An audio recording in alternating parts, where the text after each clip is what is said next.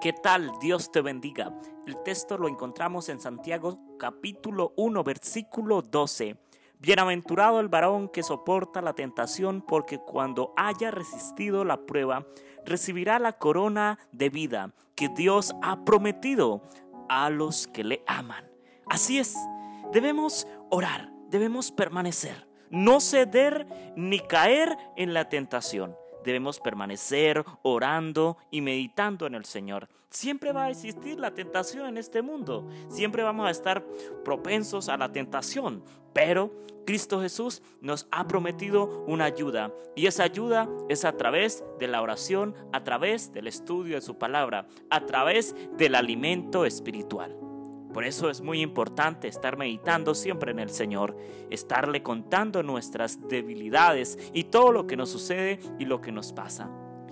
Tal vez te sientes preocupado, afligido, porque has caído en la tentación, pues pídele perdón a Dios y levántate, sigue avanzando, porque Cristo Jesús ha prometido una corona a todos aquellos que le aman, los que permanecemos fieles al Señor. Nosotros podemos avanzar, pero de la mano de Dios. Nosotros por nuestras propias fuerzas no podemos lograr absolutamente nada, pero de la mano de Dios todo es posible. Bienaventurado aquel varón que soporta la tentación. Sí, muchas veces está la tentación alrededor nuestro, ¿verdad? Y llega el enemigo a mostrarnos y a manifestarnos esa tentación, pero nosotros debemos resistir, debemos soportar, debemos orar en ese momento, debemos permanecer en el Señor, pedirle a Dios que nos dé fortaleza para vencer la tentación. Pero muchas veces no es así, llega la tentación a, nuestra vida y de una vez inmediatamente caemos en la tentación y no soportamos ni siquiera un minuto, ni siquiera un momentico.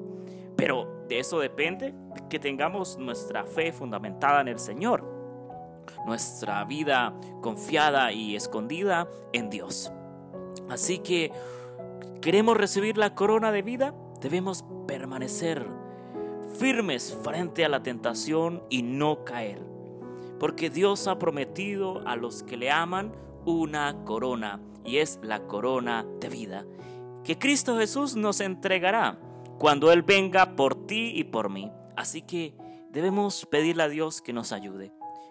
Debemos orar cada vez que viene la tentación y orar siempre por aquella debilidad, por aquella tentación que perturba nuestra vida espiritual, que perturba nuestro ser entero. Solamente tú y Dios conoce cuál es tu tentación, cuál es tu, tu debilidad frente al pecado.